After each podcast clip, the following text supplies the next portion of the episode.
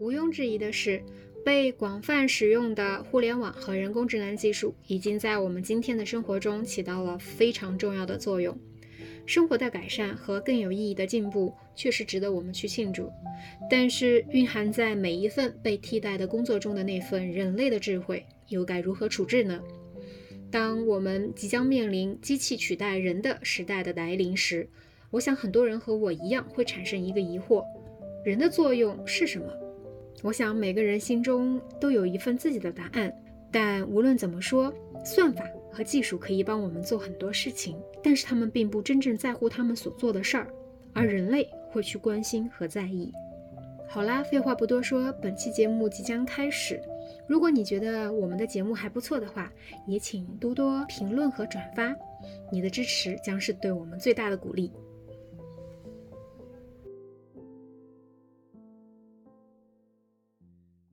生活平淡，来点谈谈。Hello，大家好，欢迎来到熊猫谈谈，我是胡桃，我是吞吞，好久不见啦，朋友们，我们又回来啦。是的，今天我们是聊一个非常困难的话题，但是这个在挑战自己，对，我们在挑战自己，在不断的拓宽我们自己在内容创作或者内容表达上的边界吧。嗯嗯，当然今天的话题呢，还没跟大家说啊。就是关于最近非常火热的人工智能 ChatGPT，以及包括我们人类文明可能未来会发展到哪里一个探讨吧，简单的探讨。是的，是的，就是如果说我们在表达的过程中有一些错误或者是需要更正的地方，大家也可以在评论区给我们提出这些意见。也欢迎如果对这个话题感兴趣的小伙伴们积极的就是在评论区留言。对，非常开放的一个态度。呃，我在公众号上看到一篇文章，它有一句话有点震惊到我，他就说 ChatGPT 将带来一场新的文艺复兴。嗯，它带给我冲击，并且也印证了我好像冥冥之中有一些些的预感。嗯，这个文艺复兴怎么解读呢？我觉得它算是科技史上的文艺复兴吧。嗯，我不知道我的预感对不对，但是我觉得就是说，越是人工智能越强大的时代。我们才越感受得到人性，或者是人人类文明本身本身的一个重要性，嗯，而这将引发一场我们重新回归到人本身，关注人性或者人肉体以及人自身感受的一场革命。我懂，就有点像是当 ChatGPT 帮你从一个繁重的劳动中解放出来了，你才会去停下来去思考我的生活。我的文明，我是谁？我在哪？我将去向何处？对对对对对对，大家的就是发展会往比较发达的那个方向去，更高级的这种人性考或者哲学上上升的去追求一些哲学上的问题的思考。对对对对对，所以是吧？对，所以我觉得它的确算是一种文艺复兴的那叫什么号角嘛。而且现在很多像互联网，其实越来越往内内容创作的方向了。他不再会说要有多精美啊，要有多形式上没有那么看重，对对对，更看更多是内容创作者本身，像头条啊、B 站啊，嗯，然后还有小红书这些，不都是内容创作嘛？它就是人类的一个文明的一个像是记载或记录吧，嗯。嗯，就是让用自媒体来记录历史哈，对对对，嗯。对，然后我前几天还看到了那个有一篇也是关于 ChatGPT 的文章，是南方科技大学的一个实验室他们发的，就是一个学生在向，就是大概他们也是做语言模型的吧，或者是我我忘记了具体，但向他自己的老师问说，我们现在学这些人工智能学生，就是还能干什么呢？ChatGPT 或者 OpenAI 它已经做了这么多事情了。对。那我们还需要我们做什么呢？对，还需要我们做什么呢？然后这个老师就最后他也很无奈，然后就是他最后给这个学生的回复是：好好吃饭，好好生活，做你热爱的事情，足够了。就算在这个潮流中，我们也永远不会是历史的，就是一直的见证者。我觉得每个时代的人类都能找到当下他活着的使命。对，嗯。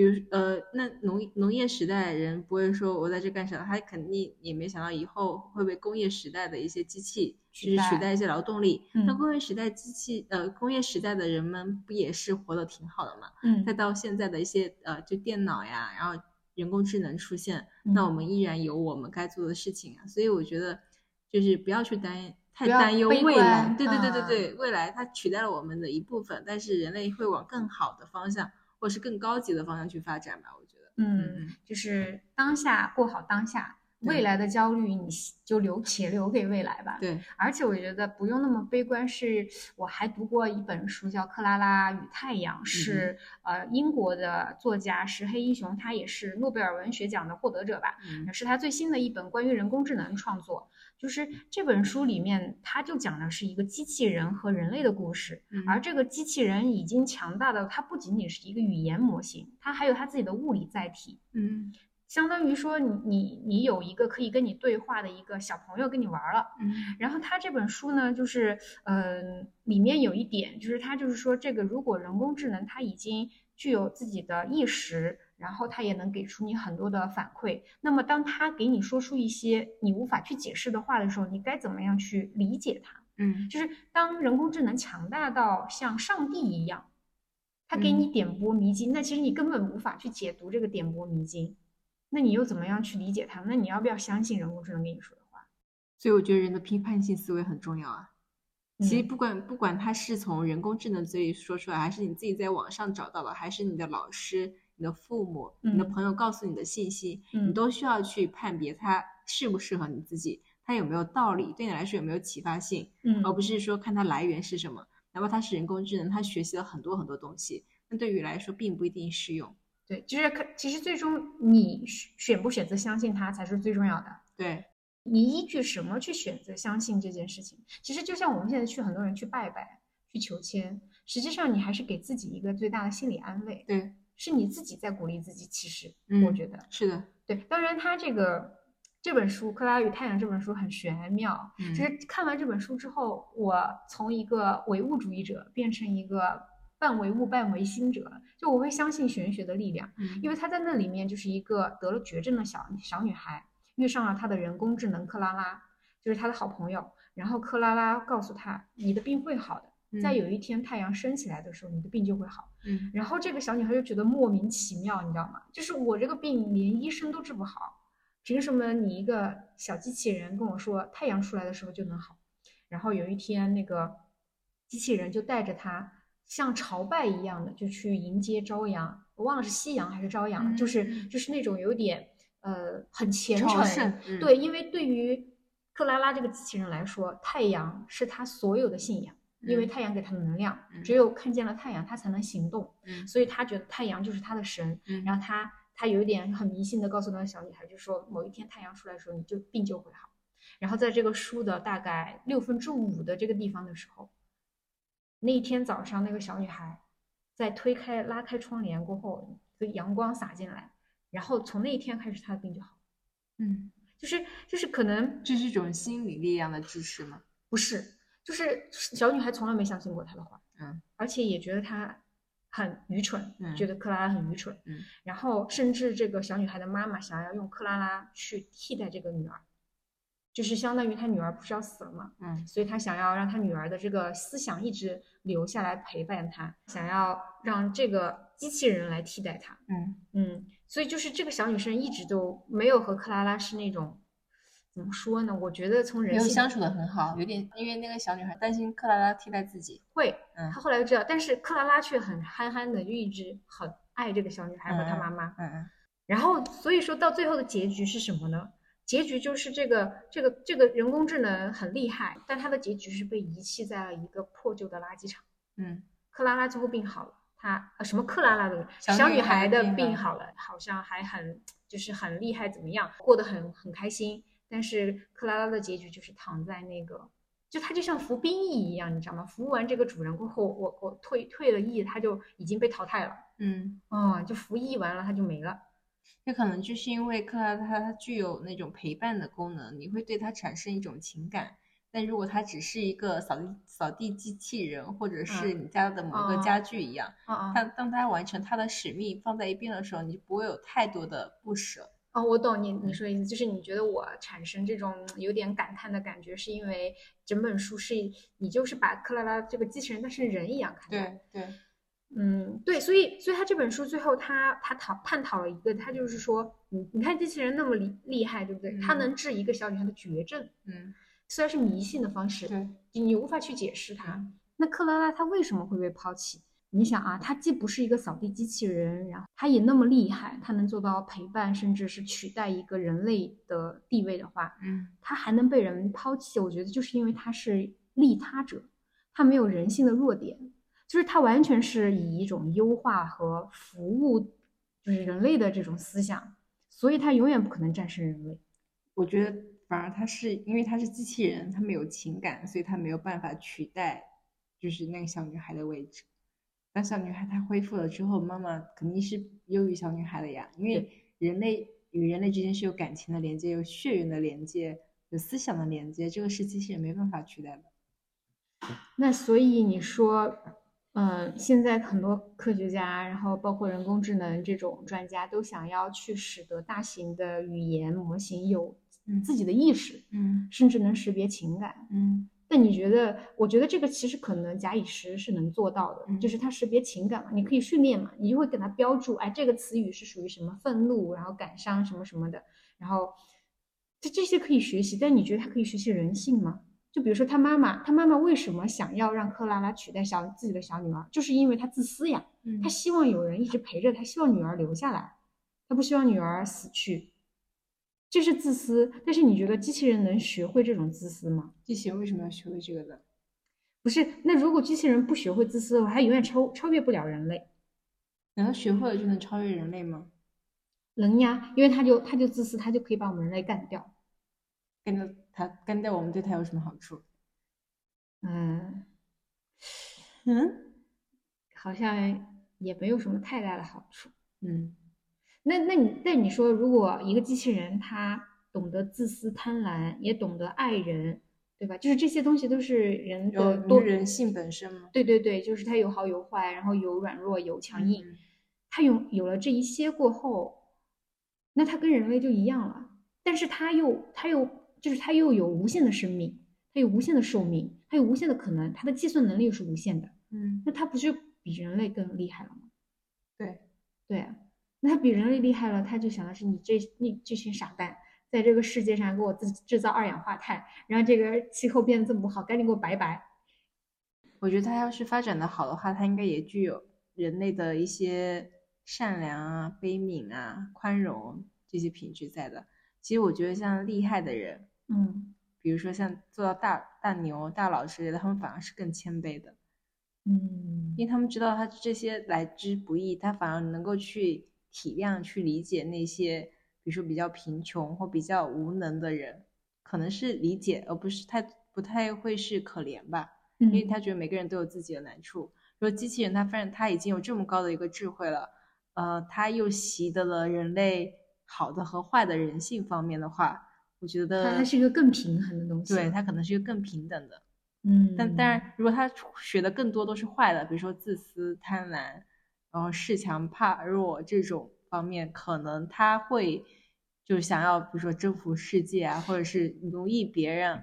但是他反过来又会被另一个另一派的善良的人训练，对一派好的机器人和一派坏的人训练出来的坏的机器人，对他们又是一个制衡的力量。对，所以我觉得是不是经济学的那个就是均衡，对均衡的观点是最核心的嘛？对。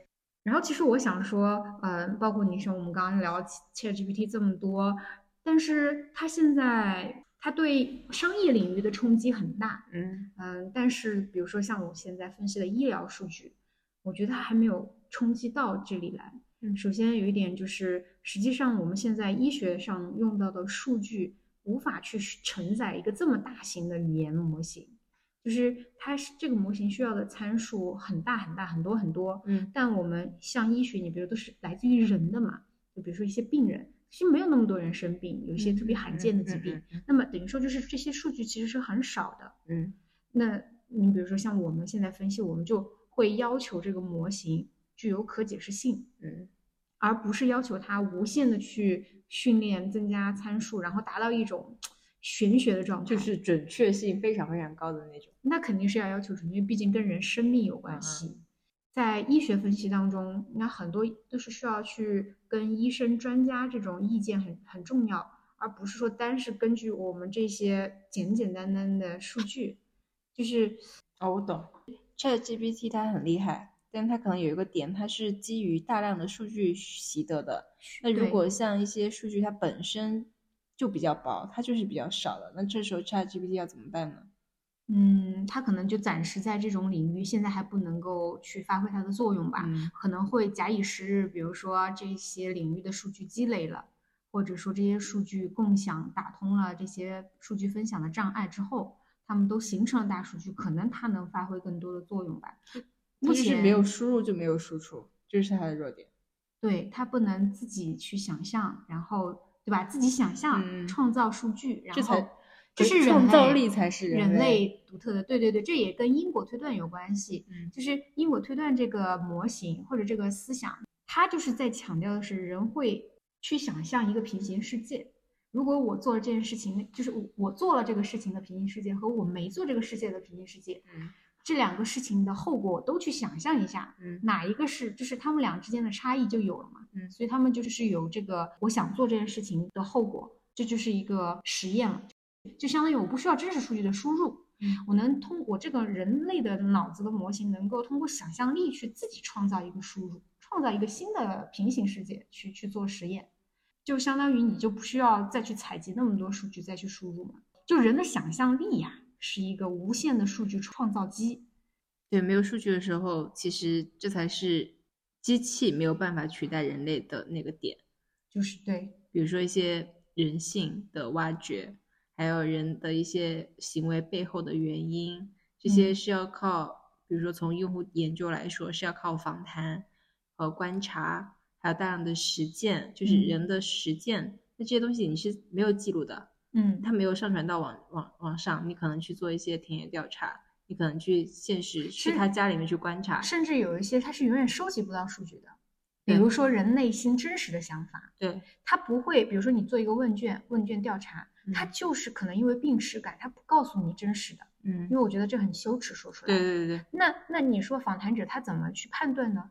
他不仅仅是根据这个问题语言之间的来回，他会根据你的表情，嗯，他用眼睛看，用耳朵听，或者用触感，对吧？嗯，就是去感受你所在的环境，包括你整个人的状态。我们说氛围感嘛，对，那你这个氛围感。不是什么数据简简单单能 get 到的，对对，所以这些所有的东西，特别是人性方面的这些东西，都不是说我们用那个 Excel 表可以给出来的数据，甚至也不是说你大语言模型。当然，我觉得它可能可以啊，就比如说 GPT 四，嗯，它给你那儿弄个摄像头，咔嚓给你照下来，它分析视频的数据，嗯，可能可能或许可以，但是这个可能训练起来又很恐怖了，嗯，还有一些比如说像少数民族语言。还有一些非遗的一些传统的手法、技艺啥的，就是你说靠机器去取代就没有必要取代，你知道吗？就这种东西，就会让我觉得，就是说，你我们创造机器是为了人类的便利，嗯而这些东西本来就是极少罕见的。你创造你创造机器付出的成本，还不如保留它们。你还记得我们上周我们去那个苏州玩的时候，它不是机器人写书法吗？嗯。你就知道它那个也是机器啊，也是人工智能啊，但是实际上它写出来的就就跟我们真正的书法又是不一样的。就是在那个成品书店有一个，就是可能制造出来的一个书法机器人。对。然后那个书法机器人在写写天道酬勤，然后他那个毛拿的是人做的毛笔，嗯，模仿人的手臂，一个手臂机器人。对。然后呢，他写的那个毛笔的时候，那个毛笔的。就是长度有点不太够到纸，然后他写的那个字儿就是有一笔一捺，有一些捺没捺到位，然后横也没横到位，就根本不知道他写的是什么。对，说实话，我觉得他不土不洋，你懂吗？就是在我心中就感觉就像个四不像一样，就是这是什么东西？对，你何必为什么要做这个东西呢？对呀，人在那那那么多小朋友，随随便便一个拿着书法笔，可能写出来都是个至少是正确的字吧？对。你说他发明这些那么高昂的成本，我觉得是不是有一点博眼球头？有一些你去为了取代人类而取代人类的这种做法是没有必要的。嗯，所以说我们也不要过度的去担心吧。但是我但是我们要意识到的是，那些没有必要被取代的东西，可能正是我们人类文明精华或者是光辉对要继承的、要发扬的。对对对。对，就是那些嫌少的东西，嗯，就是那些无法被，这种批量化数据输入然后取代的。我们的想象力，我们的创造力，嗯，我们的那些只有只有人能做的一些事情，你知道吗？我那天看一个纪录片，嗯，就是 B 站纪录片，特别火，叫《这个货从哪儿来》。嗯，它讲的就是说，就是稀奇古怪的世界上，呃，就是这个中国市场上卖的那些商品，嗯，是从哪里制造出来的？然后其中有一个就是有一个人，他就是在卖那种炒菜机、炒炒菜锅。就很神，你知道吗？就是那个锅，就是你把什么料什么料都配进去，然后它就按照什么什么样的温度给你炒菜机器人给它是，对，然后它也是人给它设置的参数，就是那些呃大厨给它设置的参数。可是上面就有很多弹幕的人留言，就说这样的炒菜一点灵魂都没有。对，就是他们更愿意去另外一个地方买，比如说他们宁愿买人炒炒出来，然后空运过去，他们回热他都愿意，但是他就不想要机器人炒出来的菜，我就想要一个人炒出来的菜。就是我就觉得其实可能他们两个之间味道可能没有任何差异，但是少了人的温度在。对，就是这就是我觉得，就是说，你看，像我们已经发展发达到今天了嘛，就是你说炒菜锅或者炒菜机器人是个非常简单的，但是他们并没有取代呀。我们餐馆里还是很多，嗯，你看，包括像那些餐馆里预制菜，它最后还是要有人，对吧？就给它加热加热，摆冷摆冷吧。虽然我就说这个也，嗯，不是个特别好的例子，但是我就想说，它还是要有人工在的。对你才会觉得吃饭是吃了一个。人情味或者是一个温暖的东西，对你其实说是的，你根本无法想象进入一个餐厅全是机器人给你做菜，你觉得好孤独。哦，好孤独，我就觉得好好可怕，嗯，就。是看到一个好大的餐厅，我不如自己泡面吧，对，在家泡面，对，也也挺香的，是的，嗯，但另一方面，我觉得机器人它帮我们从一个比较繁重。无聊繁琐的工作中解放出来，可以更去关注生活本身。对，是的，嗯，所以就是回到我们刚刚，就是又回回了一个圈了嘛，就说我们刚刚那句话嘛，就是可能 ChatGPT 将引发一场文艺复兴，而这场文艺复兴可能关注的就是我们人本身。我们不要太过度去依赖有一些，但是我们是要敞开胸怀去拥抱这个新的时代的到来。我甚至觉得这个新的时代不亚于当时。汽车的发明相对于马车的发明，你懂吗？就是就是那种，对，它已经到来了，我们去拥抱它。但是我觉得我们也要警惕，就是不要过度去依赖。如果你过度依赖，你有可能是被淘汰的那一波。嗯，对，就是就是有一句话叫做，嗯，要学会仰望北极星找方向，而不是依赖 GPS。嗯，如果你在你想想你在野外，如果太依赖于那种雷达信号或者是对对讲机，很有可能你真的。没电了怎么没电对，没电了怎么办？没信号了怎么办？你就是孤孤身一人。我觉得这种这句话就是让我觉得就就是说，依赖大自然，依靠人的本能。嗯，我们我们我们，你想，如果把人脑看成一个机器训练的机器，我们的基因是被进化训练选择了多少年？可能哎，有人类到现在，反正至少几千年肯定有。对啊，反正至少。从我们有文字语言的那个几千年的历史，对吧？嗯，我们的人脑是训练了几千年的模型，但是机器它尽管是比我们要比我们的计算能力大，但至少在目前它还不能完全取代那几千年的历史吧？嗯对啊，那我觉得我们至少在当下应该要更加注重的是我们那几千年的那个进化的历史，就是我们留在我们基因里的本能。嗯，就像。我觉得我们现在大部分年轻人都太过于依赖外卖。嗯，对，就是可能，当然是因为大家工作很忙嘛，这个也能理解。但是你想，如果周末再加一点外卖，对，就是一点点煮饭的技巧都没有的话，你在疫情的时候咋整啊？吃的可差了吧？嗯。还有就是我有一点就是说我自己的亲身感受吧，就是我在新冠，就是去年新冠的时候，对，阳了之后我就觉得。啊，好难受，好难受呀！但是我只会难受难受，然后家就附近也没有人，然后好像爸妈也没有照顾你的时候，你好像就不知道得病了怎么好。嗯然后你也好像就就我妈就说你赶紧去看医生呀，然后我心想看医生啊，好麻烦呀，看医生应该怎么看呢？要去哪里看呢？我我我我去一个医院怎么样？我就觉得我心理负担很大，因为我不知道，我们好像很少去医院，或者去医院都是父母带着你去的，嗯你就就感觉是一个。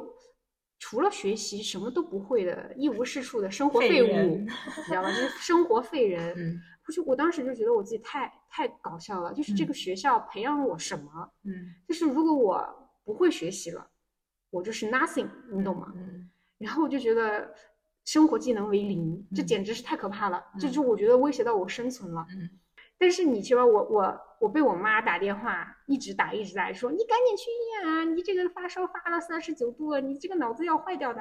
然后被他骂骂骂骂的，然后我跟他两个又吵架，然后又又哭，然后就是边走边走就走走走出去了。实际上，我觉得这也很好解决。嗯，走出你的家门，放下你的手机。嗯。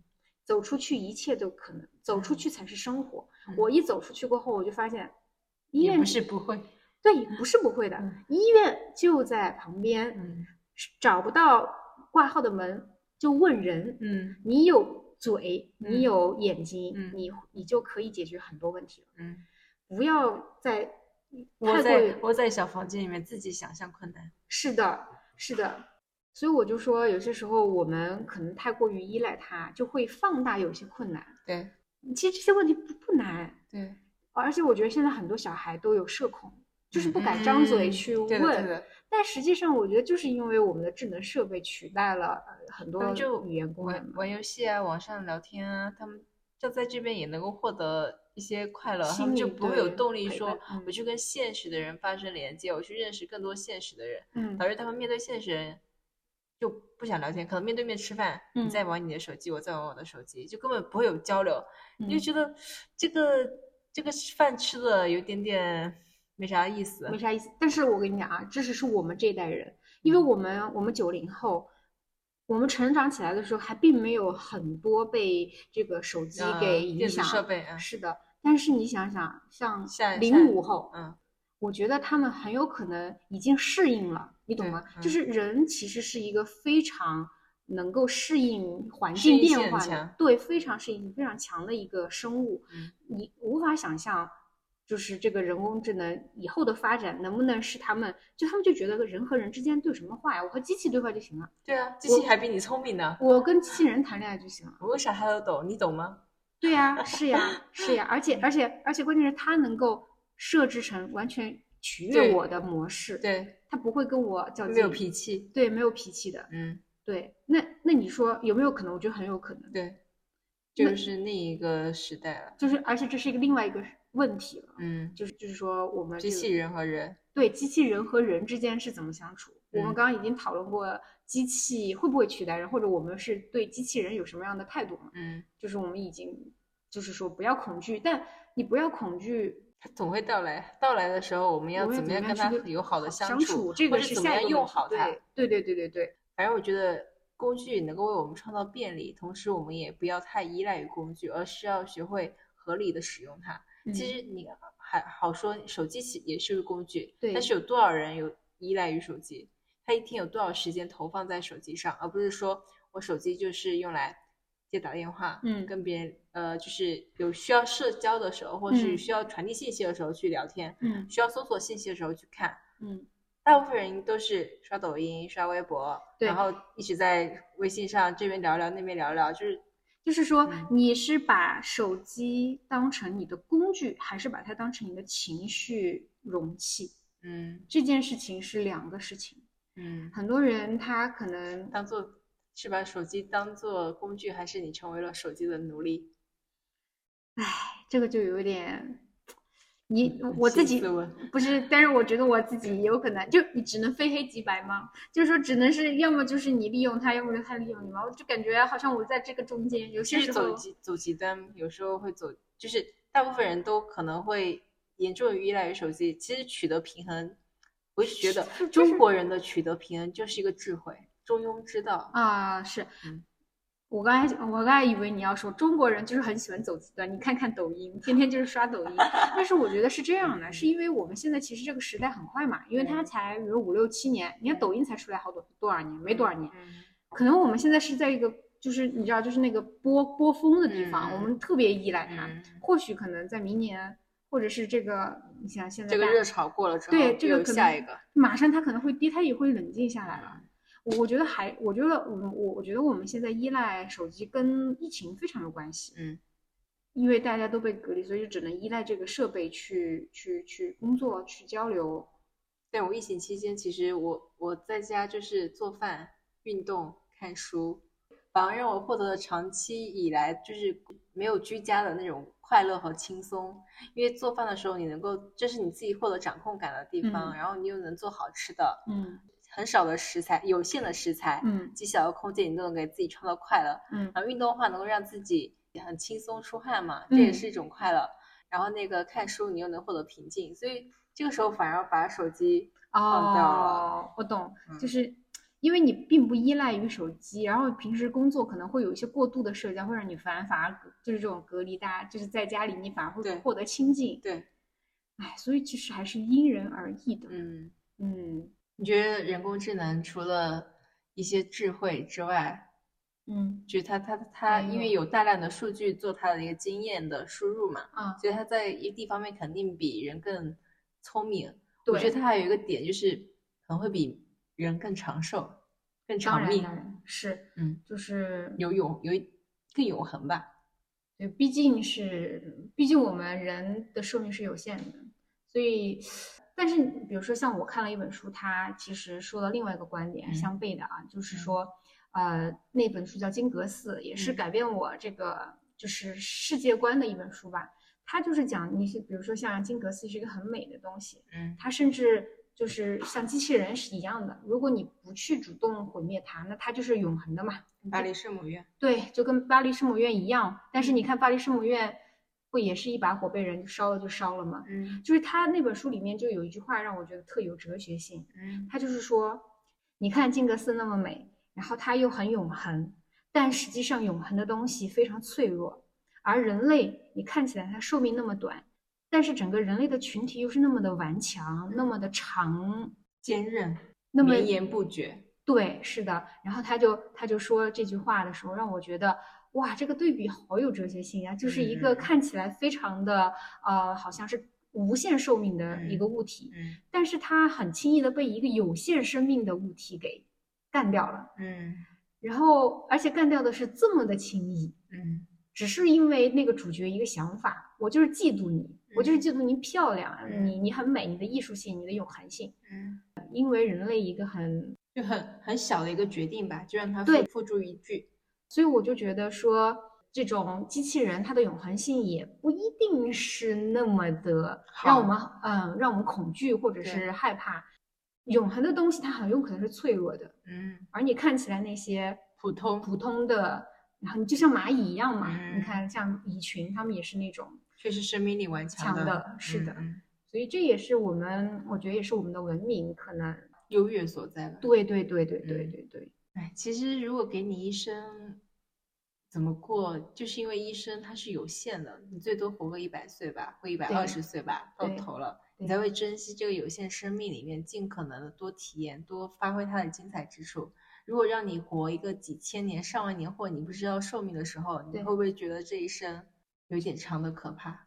是的，而且你可能你的决策就会变。其实当你的优化的预就是约束变了的条件变了的话，你的决策就最优点就就会变了。嗯，就有部日剧叫《重启人生》嘛。嗯嗯。他就是就不停的去回到过去，然后再回来。但是你想，那个主角叠加起来，其实相当于活了一百多岁的人了。所以他看待的，就是他看他的朋友，包括他看他的以前过往的人生，他做的所有的决定，肯定跟我们都不一样啊。嗯。所以就是我觉得看那部剧也让我觉得，就是寿命长短这件事情一定会影响到你的决定的。对，你怎么过这一生？对，嗯。所以你说机器人。永恒的地方也不一定是我们羡慕它的地方，对，也不一定。我也觉得，我觉得有永恒也有可能是孤独吧。嗯，就嗯，反正孤独而又灿烂的鬼怪。对呀，孤独又灿烂鬼怪，活了一千多年，只有只有死的时候才是他最花最后的光辉点嘛？难道不是吗？对吧？就是那个新娘拔剑的那个才是全剧的一个高潮。对，高潮是的。所以我觉得我们为人还是很幸福的。为人很幸福，所以我们要尊重人的力量，尊重人性的本性。但我也不希望我们的科技发展到像乌托邦那样。哎，我是不是有一点，就是既怕然后又想？但是我觉得人类就是这样啊，既怕又想，所以就是克制，克制。对对对对，才会克制。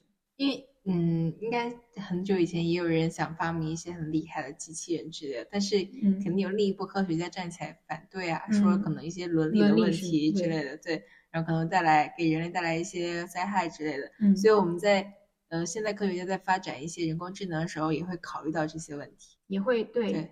所以我觉得制衡这件事情也是很重要的。对，就是你刚刚说到那个有一些先进科技嘛，我之前还看了一本书，也是石黑一雄写的，他叫《莫失莫忘》。嗯，然后那个里面全文以第一人称我的视角开展，然后他他他我的视角是看到他是从孤儿院长大的，嗯，但实际上后来你才发现他们是一批克隆人。你知道克隆这个技术是很早就已经有了吗？至少在我们出生之前就已经有了，嗯，但是到现在都没有人用克隆的方式去延续我们人类的后代，嗯，然后所以他肯定是遇到了伦理上，就是这么先进的技术，一定是遇到伦理上的这种冲击的，嗯，可能是我们这些人都不知道的一些。那本书里面讲的就是那些克隆人有多多可怜，就是他以我的视角来展开，他只知道他长大了是要去服务他的主人，嗯，而他的那个主人是跟他长得一模一样的，因为他是克隆人。嗯，然后但是他们也是人啊，嗯，当他那个主角爱上了他的就是他喜欢的人，也是个克隆人，两个克隆人相爱了，他们有了爱情，所以他们想要活下去了，嗯，就是你知道他们被服务，他们被制造出来的目的是什么吗？就是捐献内脏器官，嗯。对，然后因为跟跟跟那个主人捐献者他们的基因是一模一样的，对，所以他不会排异，对，然后他就是当然。有一些人是很小的时候就把基因捐献出来，就比如说他的主人只比他大了一两岁，所以这个基因这这个克隆人能活很久，因为那个人可以活到六十岁，他就没有出现生命危机，他就他也可以活着。但有一些人，比如说他就是那种六十多岁才才才做的克隆人，他的那个年龄差就很大，也就是说克隆人可能十几岁就要被用了。嗯。对，所以主角那个人他可能比较比较那个什么幸运。那个书里面我不记得具体是怎么样，反正那个主角他是有机会去看到了他的就是那个括号主人的，他看到了那个人跟他一模一样的样子。嗯，本来他没有想过说这有什么不同，因为身边所有的人都是要去捐自己的器官，但是他发生了爱情，他想要活下去。嗯，他和他的那个男朋友吧。然后就去求那个院长说，能不能放了我们？就是我们想要活下去。嗯，那个院长是人类啊，他肯定不愿意呀。然后就是后来就没有嘛。然后她结果，她男朋友很不幸，就是她男朋友很不幸去捐献器官。对，但是她很很幸运，她的主人没有立刻要发生什么疾病。对，然后这这一类的克隆人就会被用作照顾者。在文中就是用括号，就是照照料者的身份，就是他去照料那些被挖了器官的人。因为克隆人他被挖的，他可能是一些不太重要的器官，比如说有些人会被眼睛挖了，有些人可能是肾被挖了，他还能活着，但他活得不长嘛。嗯，就是有那心脏被挖了，那就拜拜了。嗯，对。然后就是有那么有一些被不重要的器官挖走的人，会躺在就是医院被照料者养护。嗯，所以照料者实际上是深受折磨的。因为他一直，你懂吧？就是相当于有一个闹钟悬在那儿，你看看你以后会跟他们一样，只是你现在还没有到那个时候，你的倒计时而已。所以其实照料者很惨的，照料者都是需要心理非常强大的人才能去做照料者。有一些照料者做几天就就申请去服役，就是我不要看那些，你让我去就赶紧结束吧，因为心理创伤会更大嘛。但是那个主角就去当她男朋友的照料者。然后后来她男朋友呃死了，然后那个主角就最后结尾是，那个主角开着车在英国的什么海边，然后最后站在一个海滩上就在沉思，嗯，就是大概可能就是说何去何从？对对，但是我觉得那本书对我的启发特别大，我就觉得有一些先进的技术，我们必须要考虑伦理。嗯，我们不能步子迈的太大了，以至于颠覆掉我们整个人类的文明。嗯，就是我就觉得他以第一人称写的话，会让你代入，非常代入。因为看到这本书的三分之二的地方，我才知道他们是克隆人。虽然我一直在怀疑他们可能是，比如说是孤儿，就是他们是被盗盗来的人，但是从来没怀疑他们是克隆人。然后到后面他才揭晓他是要被挖走器官的，我都震惊了。我就觉得他不是人吗？嗯，因为是第一人称嘛，你就能体察他的。所以这个时候才会，这个作品给你的冲击感才这么大呀，超级，因为你一开始没有把它假设到他是个非人类，对他，对你是把它当做是跟自己的同伴一样，同伴一样，对，但他确实也就是同伴。你说克隆人真的就不是人吗？是啊，所以对啊，所以刚才我听你讲的时候，我觉得太就克隆这个技术的确是有伦理风险太大了，对太需要管控的，对，真的是。你说他们再有钱，那另一个生命也是生命啊，是的呀。然后我就在想，机器人智能它可能也会吧。现在不是有些就是太激进的科学家会做脑机接口嘛？想做把人类的思想然后换在一个机器上，这样就可以永生。我觉得这些东西都都都都需要讨讨论讨论。对，是的。我们是普通的人，太普通太普通了。我们甚至连科学家都不是，普通科学家都不是。所以我们只能我们只能体察我们作为普通人的心情，对讨论我们普通人的看法。嗯。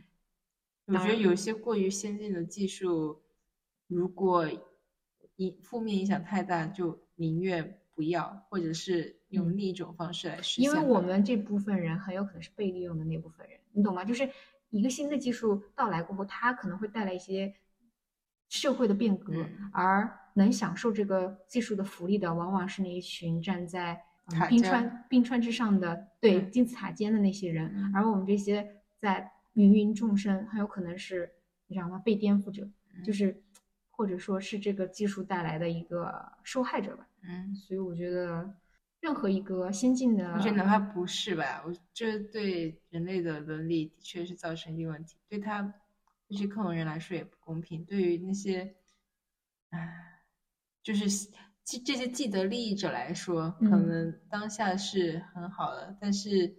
你也不知道这些克隆人会不会跑出来篡改他们的身份，或是怎么样，跟原主之间进行一些争夺呢？对，对不对？对，是的，嗯，是的。所以，嗯，都是要制衡。我觉得制衡，制衡。我们中中国什么中华文化博大精深，中庸，中庸。对，讲了这么多，嗯，都是围绕着智智能和算法，然后这个时代下的一个新的变化。嗯嗯。然后从我们从啊，从我的感觉来说，反正我对 ChatGPT 的的态度，整个就是一个开放的，我觉得很欢迎它来改进或者是提高我的一个工作效率。嗯，那同时我自己也会加强这方面的一个学习。嗯嗯，那另一方面，我把这边省下来一些呃时间或者是精力，我可以去。做其他更我觉得更有意义或更有创造力的一些事情，比如说去更好的感受生活呀，就是与周围的人发生连接，或者是说怎么样去发挥我更大一个创造力，让 ChatGPT 为我所用吧。